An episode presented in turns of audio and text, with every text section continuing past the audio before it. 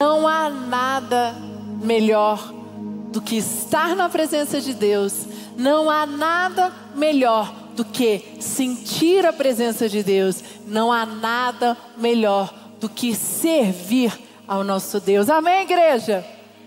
E nós temos que tomar muito cuidado, porque isso é algo que Deus tem colocado muito forte no meu coração. Por isso é que eu estou ministrando a série, a frustração não nos pertence. Por quê? Porque eu tenho visto pessoas olhando para aquilo, aquilo que ela ainda não conquistou. Pessoas só olhando para o que Deus ainda não deu. Pessoas olhando para as dificuldades que Deus tem permitido você passar. Só que, queridos, nós precisamos entender que Deus sabe todas as coisas. Na última palavra, eu falei quando ele levanta a sua mão e contei a história de José. José foi um grande exemplo de que ele tinha todos os motivos para parar. Ele tinha todos os motivos para dizer: eu vou viver um outro estilo de vida, eu vou buscar um outro Deus. Porque tudo de ruim aconteceu com aquele homem. E ele, filho de Jacó. E aí você fala: por que, que coisas ruins acontecem com pessoas boas? Já ouviu? Alguém já ouviu isso? Eu já ouvi isso. E já me perguntei isso. Por que, que coisas, Deus permite certas coisas nas nossas vidas? Queridos, quando você, como essa música diz, no mundo não encontrei Lá fora não tem nada, mas o que o inimigo quer é fazer com que você acredite que lá fora é muito melhor do que aqui dentro. Por isso, quando diz não há nada melhor, não há nada melhor, você precisa fazer uma aliança com Deus, você precisa fazer um pacto com Deus nessa manhã, de não importa o que você viveu ou ainda vai viver, não há nada melhor do que estar na casa de Deus. Amém, igreja? Você precisa fazer isso como uma aliança com Deus. E eu não vou ler, mas eu só vou recapitular. 1 Reis 18, 41 até o 46, eu mostrei. Quando Elias disse a Acabe, né? Vai vir chuva. E estava muito tempo sem chover. Mas Deus, a mão de Deus poderosa se levantou e como se veio, né? Como a palma da mão de um homem veio a chuva e lá em Isaías 43, 13, relembrando também, diz assim: Ainda antes que houvesse dia, eu sou, e ninguém há que possa fazer escapar das minhas mãos, operando eu, quem impedirá? Quem pode impedir o agir de Deus na sua vida? Quem, igreja? Você mesmo. Só você. Só eu. Ninguém nenhuma obra maligna, nenhum ser humano. Podem, né? Da última vez eu falei, podem tentar contra você, podem armar contra você, podem fazer tudo o que quiserem. Só você é responsável para impedir o agir de Deus na tua vida. Nós somos responsáveis. Então, o que nós temos que tomar muito cuidado, a responsabilidade está nas nossas mãos. De não permitir com que frustração nos parem, de não permitir que nós possamos colocar os nossos olhos naquilo que ainda não foi conquistado. Lá em Isaías, abre para mim 31, 3, olha o que, olha o que Deus fala através do profeta Isaías. Os egípcios não são deuses, eles são apenas seres humanos. E os seus cavalos são apenas animais mortais não são espíritos imortais. E quando o Senhor levantar a mão para castigá-lo, todos cairão mortos de uma vez, tanto o Egito, a nação forte, como Judá, a nação fraca. O que está mostrando aqui? Que Deus é Deus. Quando Ele levanta a mão dele para agir na tua vida, pode ser o faraó todo-poderoso, a nação mais forte, os cavalos. Está querendo dizer o quê? Pode ser quem for, a patente que for, a posição qualquer neste mundo, mas a mão de Deus ela é poderosa para agir. Então, querido, não tenha medo do que falaram para você, não tenha medo do que estão tentando te dizer para você. E existem pessoas que são mandadas pelo inimigo mesmo para fazer com que você o tempo todo tenha medo de escolher viver é, se dedicando a este altar. Existem pessoas que fazem com que você acredite, a missão dessa pessoa é fazer você acreditar que Deus não levantou a mão dele sobre você quando você passou uma situação com teu filho. Eu e o Lucas fizemos agora, acabamos de chegar de uma viagem, nós fomos pregar em Lisboa, numa, no congresso da Sara, da nossa igreja, e depois ficamos alguns dias, só nós dois. Nós fazemos é, sempre uma viagem de casal. Fevereiro a gente faz 20 anos de casado. E nós sempre temos isso como um lema, um tempo só nós dois. E nós conversando na viagem, a gente conversa muito, a gente faz uma reflexão. E eu estava lembrando com ele dos momentos difíceis que nós passamos. E eu estava me alegrando, não reclamando, mas me alegrando de como Deus foi fiel, de como nós permanecermos, perma, nós tivemos a postura de permanecer firme. Nós estávamos lembrando das dificuldades do início do nosso casamento. Estávamos lembrando das dificuldades financeiras. Estávamos lembrando quando as coisas deram tudo errado. Quando tudo parecia que ia dar certo e deu errado. Quando Deus fechou portas para nós. Mas nós conversamos e lembramos, mas a nossa vida, como ela está pautada no altar, nós nunca reclamamos, nós nunca murmuramos. Nós temos uma aliança e às vezes, hoje eu entendo muito Lucas, porque algumas vezes nesses momentos difíceis ele fica muito calado, né? E eu hoje eu entendo e fico calada também, nem falo muito. Mas antigamente eu ficava pressionando: o que, que foi? Por que, que você está calado? Fala alguma coisa. E nesses momentos de crise, nos momentos difíceis, não é hora de você falar. É o momento de você ficar calado, porque quando não, senão você abre a boca e começa a falar o que não deve. E hoje eu tenho esse entendimento. Então, nos momentos difíceis, às vezes a gente conversa um pouco, tá ali e não conversa mais, fica quieto, vai orar montamos, é, vamos fazer uma oração, vamos fazer uma campanha de oração e vamos orar, vamos ali na oração compartilhar com Deus, até essa atitude de você não deixar sair da tua boca palavras torpes faz a diferença. Porque a Bíblia diz que o leão está o quê? Ao nosso derredor, tentando. O inimigo está tentando nos tragar o tempo todo.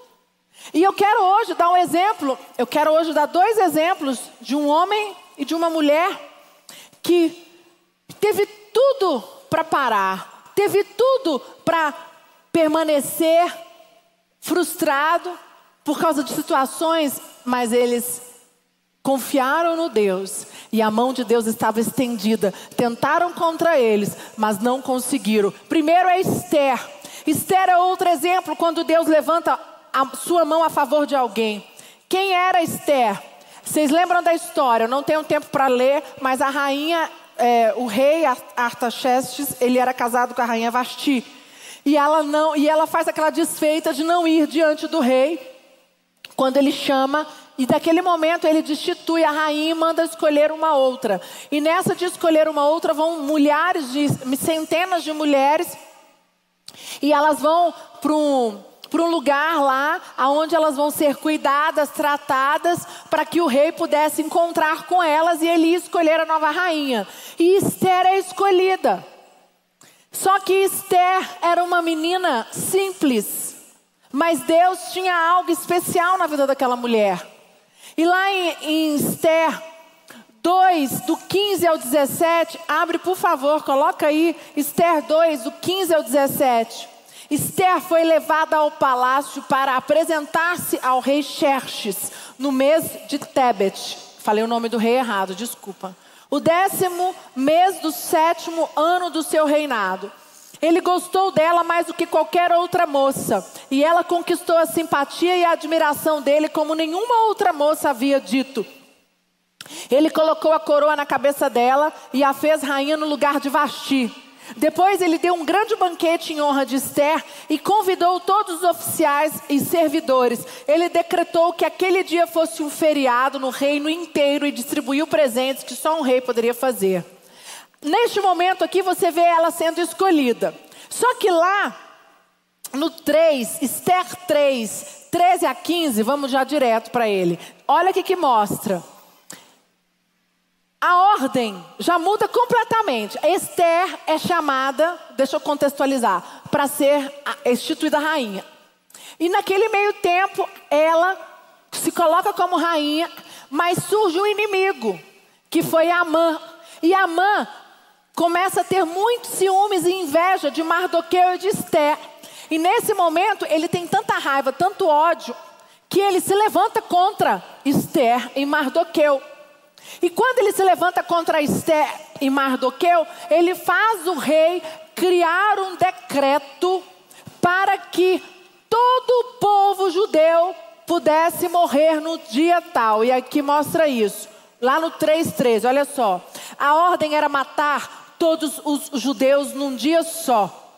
O dia 13 do 12 segundo mês, o mês de Adar que todos os judeus fossem mortos sem dó nem piedade, os moços e os velhos, as mulheres e as crianças. E a ordem mandava também que todos os bens dos judeus ficassem para o governo. Em cada província deveria ser feita uma leitura em público dessa ordem, a fim de que quando chegasse o dia marcado, todos estivessem prontos. O rei deu a ordem e os mensageiros foram depressa e todas as províncias em Suzã, a capital, a ordem foi lida em público. O rei e Amã se assentaram para beber enquanto a confusão se espalhava pela cidade.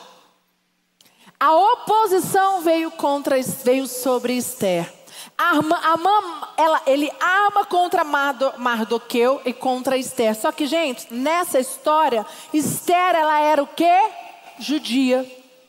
Aquele decreto caiu sobre a vida da rainha. Mas Mardoqueu diz o quê? Não abra sua boca, não conta nada. O que, que nós vamos fazer? Nós vamos fazer, eu não tenho tempo aqui para mostrar, mas nós vamos fazer um jejum. Nós vamos ficar, fazer todo um jejum de três dias e levantar todo o povo, porque eu vou diante do rei e Deus vai me dar graça. Nesse momento, você acha que a frustração não veio mediante a Esther? Você acha que Mardoqueu e que os judeus não se sentiram como? Meu Deus, cadê o nosso Deus? Para mim, esse exemplo de Amã, quando ele se levanta e ele arma e ele cria um decreto, e o rei assina o decreto naquela inocência. O rei não estava entendendo o que estava acontecendo, ele não sabia que aquele decreto prejudicaria a rainha dele. E é assim que acontece com a gente. Quantas pessoas armam contra você? Quantas pessoas inventam, constroem narrativas, simulam contra você e faz com que venha uma ordem contra você. Como aquela ordem, aquele decreto foi verdade, foi feito pelo rei para que acabassem com todo aquele povo judeu que estava incomodando Amã. Quer dizer, Olha o poder daquele homem maligno. Um homem foi capaz de fazer com que o rei fizesse um decreto para acabar com todos os judeus. E você pode estar passando pela mesma situação, você pode estar pensando assim: meu Deus, como é que um homem, como é que uma mulher, como é que essa pessoa tem a capacidade de armar contra mim? Eu passei uma situação com o Lucas um tempo atrás em que eu questionei isso. Eu falei, meu Deus, como é que essa pessoa é tão má? Falei para o Lucas, o que, que eu fiz para essa pessoa? Aí ele falou, nasceu. Você já viu isso? Às vezes você fala assim, você conversa com alguém, uma intimidade. Meu amor, ô fulano, ô pastor, o que, que eu fiz? Você nasceu. O problema não é você, é ela. Existem pessoas malignas, mas o que eu quero dizer para você, pode vir decreto, podem armar contra você, podem fazer a narrativa que for, construir, tentar, tá tudo certo, mas aquilo que Deus declarou sobre a tua vida, a mão dele estendida sobre você, nada pode te destruir. Amém, igreja? E aí, te, olha só, gente, só que do início até o fim teve um tempo, teve o um processo para que Esther conseguisse reverter tudo. Agora, eu falei uma frase na minha outra mensagem, eu quero repetir ela. O teu início não determina o teu destino. Cuidado, porque você às vezes se pega no desespero, ah, olhando, por isso que eu falei, para de olhar para a situação que você está vivendo hoje. Para de olhar para as pessoas que estão tentando contra você. Para de olhar para que tudo que está à tua volta, que não aconteceu como você gostaria. O teu início, a, hoje, o que você está vivendo não determina o destino, aquilo que Deus tem para você. Amém? Deus tinha um plano para Esther, Deus tinha um plano para aquele povo judeu. Nós vamos ver aqui quando eu falo do segundo exemplo, que é Mardoqueu. Eu vou dar uma acelerada por causa do meu tempo. E, lá, e Mardoqueu é o segundo exemplo e está contextualizado com a história de Esther. Amã, tudo começou porque Mardoqueu teve graça diante do rei. E aí ele começou a fazer diante do rei, diante e é exatamente isso. Sabe quando Deus coloca pessoas perto de você e essas pessoas elas têm graça diante de você? Essas pessoas elas têm uma energia boa, essas pessoas só trazem solução, essas pessoas só estendem a mão para te ajudar, essas pessoas te fazem a vida ser mais leve. Quem já, quem já tem? Quem aconteceu em algum momento você teve alguém do seu lado? Acontece isso, Deus manda essas pessoas. E foi o que aconteceu aqui, Mardoqueu foi uma dessas pessoas. E lá, lá anota só para você depois ler em Esther 3, 2,6 mostra Amã, onde surge a raiva de Amã contra Mardoqueu. Agora vamos lá para Esther 6, 6, 6. Esther 6, 6. Olha o que acontece a Mardoqueu. Amã entrou e o rei lhe disse: Eu quero ter prazer de, eu quero ter o prazer de prestar homenagem a um, a um certo homem Diga-me o que devo fazer por ele. Amã pensou assim: Quem será esse homem que o rei tanto quer honrar? Claro que sou eu. Amã, ele arma contra Mardoqueu, ele faz tudo para ir contra Mardoqueu. Tudo que está lá no, no, texto que eu dei para vocês lerem depois. E aí Amã fala assim: sou eu que o rei vai elogiar. So, com certeza. Aí ele fala: mande trazer as roupas que o Senhor usa e também um cavalo que o Senhor monta e manda colocar uma coroa real na cabeça do cavalo. Então entregue as roupas e o cavalo a um dos mais altos funcionários do reino e ordene que ele vista as roupas no homem que o Senhor desejar honrar. Depois que ele leve o homem montado a cavalo pela praça principal da cidade, que digam em voz alta o seguinte: É isto que o rei faz pelo homem a quem ele quer honrar. Então o rei disse a Amã: Vá depressa, pegue as roupas, o cavalo e faça com o judeu Mordecai tudo o que você acaba de dizer. Vocês entenderam? Aquele homem armou contra Mardoqueu Aquele homem, ele deu, gente, olha o que que é Deus. Deus usou Amã. Amã arma, Amã conspira, Amã arquiteta, Amã chega e fala: quem tem, quando você quer ser honrado, rei, você tem que, o Senhor tem que fazer isso. O Senhor tem que fazer aquilo. O Senhor, ele tinha certeza que era ele. Porque aquele homem, ele era o o fim do fim do, da, da malignidade. Pensava nele. E é assim que nós vivemos as nossas vidas. Não sei qual é a situação que você tem vivido, que existe um amã na tua vida. Eu quero dizer para você: se existe um amã na tua vida, não desespere, porque Deus é maior e Deus vai levantar alguém ao teu lado e que vai fazer com que vire tudo ao teu favor. Tudo que tem pessoas que têm tentado roubar você, pessoas que têm armado para falar mal contra você, situações que o inimigo está usando pessoas para conspirar contra você. Vai voltar tudo ao teu favor. Amém, igreja. E aí, olha só, faça tudo o que você acabou de fazer. Ele costuma ficar sentado na entrada do palácio. Não deixe de fazer nenhuma das coisas que você disse. Amã foi, pegou as roupas e o cavalo e vestiu as roupas em Mordecai. Depois levou Mordecai montado a cavalo pela praça principal da cidade em voz alta e, e diz: É isto que o rei faz pelo homem a quem ele quer honrar. Glória a Deus, querido, é isso que Deus faz quando Ele quer honrar, e é isso que Deus vai fazer na tua vida. Ele está com a mão dele estendida sobre você, não importa qual seja ou quem seja, Ele vai te honrar na hora certa, no momento certo. A mão de Deus, sabe por quê? Porque a mão dele está estendida sobre você, sobre a tua casa, sobre os teus filhos, sobre os teus negócios em nome de Jesus. Amém, igreja? E aí ele diz assim: depois disso, Mordecai voltou para a entrada do palácio, enquanto Amã, envergonhado e triste, correu para casa escondendo o rosto. Olha lá em Esther 7,10. A mãe é enforcado na forca que ele prepara para Mardoqueu. Gente, para mim isso aqui é o exemplo perfeito da minha palavra.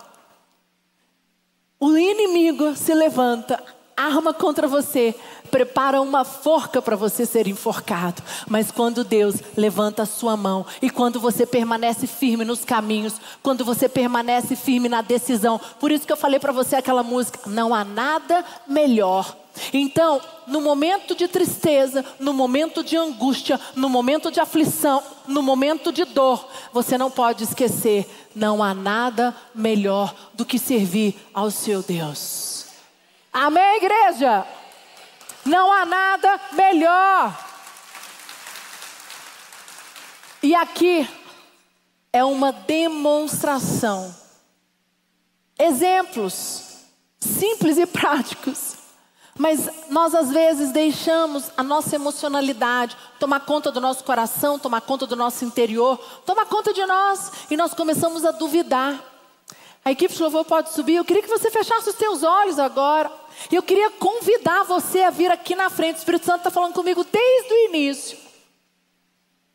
Pessoas que entraram aqui hoje desacreditadas, angustiadas, aflitas. As coisas têm acontecido tudo ao contrário como você planejou.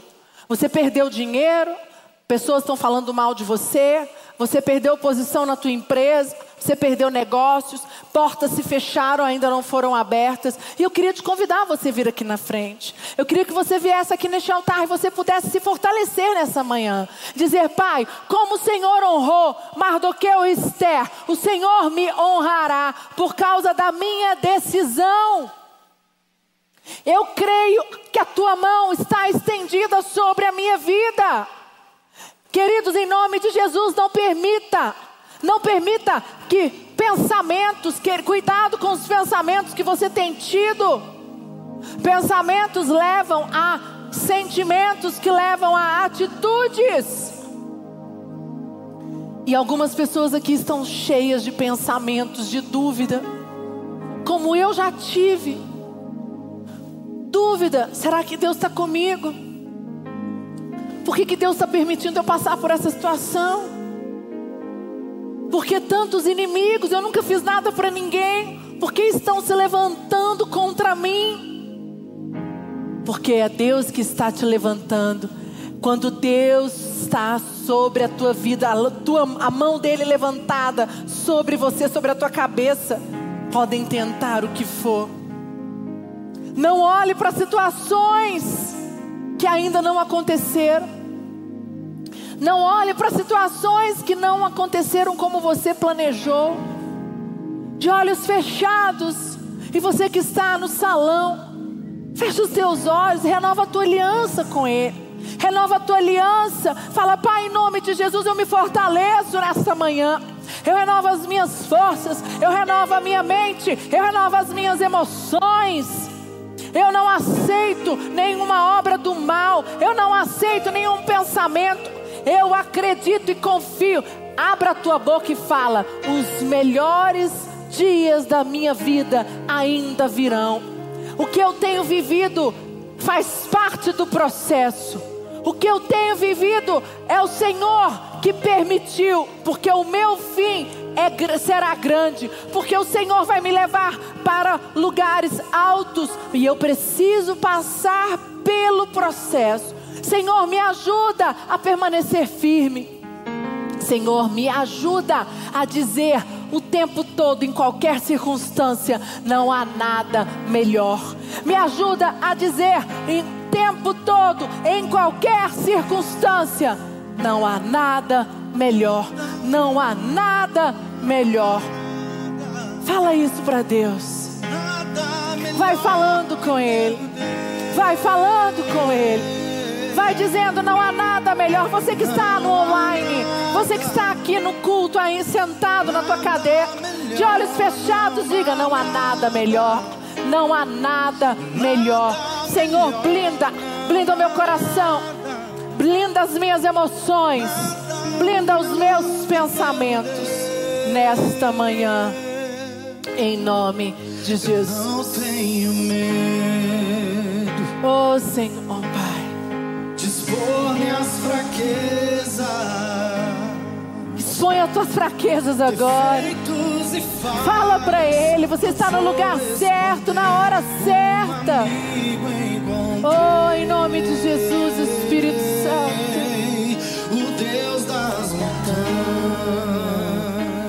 Oh, Senhor Deus, é o Deus dos vales. E não há lugar que a sua graça não possa me achar. Senhor, em nome de Jesus, não há nenhum lugar não há nenhum lugar onde o Senhor possa me achar, a não ser na tua presença.